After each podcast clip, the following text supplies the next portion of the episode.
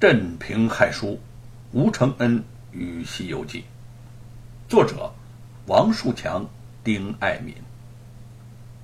吴承恩和玉凤从河下镇的运河码头启程，一路向着云台山的方向前进。时隔近五年没有见到云台山的猴子，他又动了重逢花果山的念头。沿途水路极近，他们便舍舟登岸。有时遇到高山密林，便翻山越岭而行。离云台山尚有两日路程之时，想到又可以见到那些活泼可爱的猴子了，吴承恩的心情格外舒畅。正与玉凤笑谈之中，路边突然窜出一伙山贼来，两个人连忙停下脚步。玉凤腰间的宝剑噌楞就出了鞘，凤目寒光，凝神戒备。为首的山大王身材高大，一脸霸气，手持一柄大砍刀，上下打量了几眼吴承恩，说：“看你像是个文弱书生。”吴承恩点点头说：“啊，对呀，我是读书人，我们身上可没有多少银子，算呃算你们是劫错了。原以为一般山贼劫道不过是图财。”听到这句话，也许会放过他们。没想到那山大王突然暴跳如雷：“谁说老子劫错了？老实告诉你，老子是一不劫钱，二不劫色，专劫读书人。我看着读书人就生气。”玉凤不解：“嗯，不知道这个山大王为何如此憎恨读书人呐？”山大王瞧见他惊奇的神色。有些得意洋洋，振振有词地说：“谁叫他们整天读那些无用的书，做无用的八股文，考上功名，做了大官，却不为老百姓做事，只会做皇帝的糟糕。”哼！玉凤听他歪理连连，也不去跟他辩论，只握紧了手中的剑，说：“你劫其他读书人我不管，但不许劫我家相公。”有我在此，谁都不能碰我家相公一下。山大王轻蔑的看了他一眼，忽然抡刀上前，对着玉凤就砍了过来。玉凤早有防备，轻灵的一闪，便躲过了砍刀，接着举剑反击。剑光闪舞，几个回合之后，那山大王的胳膊就中了一剑，鲜血直流。山大王见势不妙。大喊：“众山贼齐上！”把玉凤和吴承恩团团围在中央。吴承恩使开猴拳自卫，但寡不敌众，不多一会儿就被山贼给擒住了。玉凤虽然占了上风，但见吴承恩被擒，相救不得，跺跺脚，也将剑给扔在地上，对大王说：“我夫妻落到了你们的手里，就听凭你们发落了。”山大王。命人将两个人捆绑进了山寨，按了按尚在玉凤剑下的胳膊，那伤口是无字痛的厉害。吴承恩见他不分青红皂白便要杀人，心中不禁有气。你绑我一个读书人有什么用啊？有本事就去杀那些贪官污吏！山大王斜视了他两眼。贪官污吏还不是出自你们这些读书人，所以我要先宰了你，让世间再少一个以后为非作歹的贪官。吴承恩更是恼火，此话说的未免有失公道，并不是每个读书人都愿意做官的。山大王不愿再跟他争论，大声怒喝：“少废话！”来人，先把这个书生给我给我宰了！两个山贼正要上前动手，玉凤大喝一声：“慢着！你要是还有一分人性，就先把我杀了，让我和相公死在一起。”山大王愣了一下，他对剑法高超的玉凤有一种惺惺相惜之感，虽然伤在他的剑下，也没有什么怨恨之意。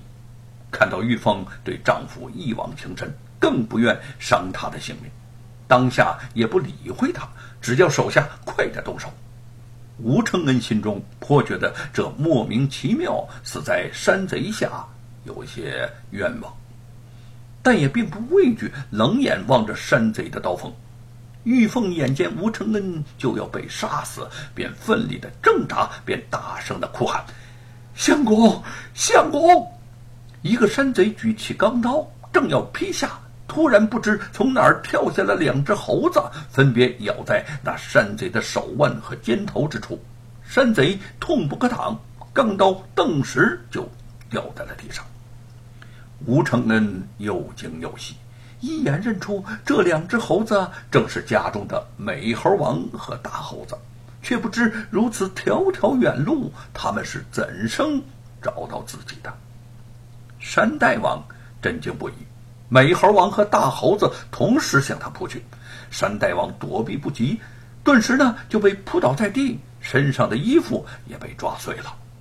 玉凤打了一个呼哨，美猴王窜出众山贼的包围，纵身就到了玉凤的身边，一口咬断了玉凤身上的绑绳。玉凤复得自由。既抢过长剑，与山贼们拼杀起来，一边厮杀，一边冲美猴王大声的喊道：“快去救相公！”美猴王冲到吴承恩的身边，将他的绑绳也用口咬断。这个时候，山大王被大猴子逼得是满地打滚，离玉凤越来越近。玉凤宝剑一抵，抵住了他的脖子，转头对着众山贼喝道。你们大王在我的剑下，还不快住手！众山贼面面相觑，迟疑着，纷纷停了手。吴承恩见玉凤目中杀气凌厉，知道他恼恨山贼对自己下手，已经动了杀机，连忙拉住了他的手说：“玉凤，不要杀人，他们恨的是读书人，不是咱们，放了他吧。”玉凤还未答话。忽然，人群后有人接口说道：“吴施主心地良善，气量非凡，老衲佩服佩服。”一位和尚从山寨大厅外缓步走了进来。吴承恩一见，顿时喜出望外的迎上前去：“大师，慧峰大师，您您怎么在这儿呢？”他和玉凤。本就打算去云台山拜访慧芳，想不到竟然在此处相见。慧芳和尚笑着看了看玉凤，贫僧从云台山到此采药，没想到竟在这里遇到了吴公子和武艺高强的夫人，幸会幸会呀！玉凤有些害羞，笑着低下了头。叔公。山大王突然对慧芳和尚高叫一声，吴承恩和玉凤吃了一惊，两人齐齐的看向慧芳。大师，你们是叔侄吗？幸亏方才没有让玉凤莽撞。慧芳和尚点了点头。原来此人乃慧芳俗家的亲侄子，为人十分粗爽，曾被一个读书做官的人欺负。一气之下，便占山为王。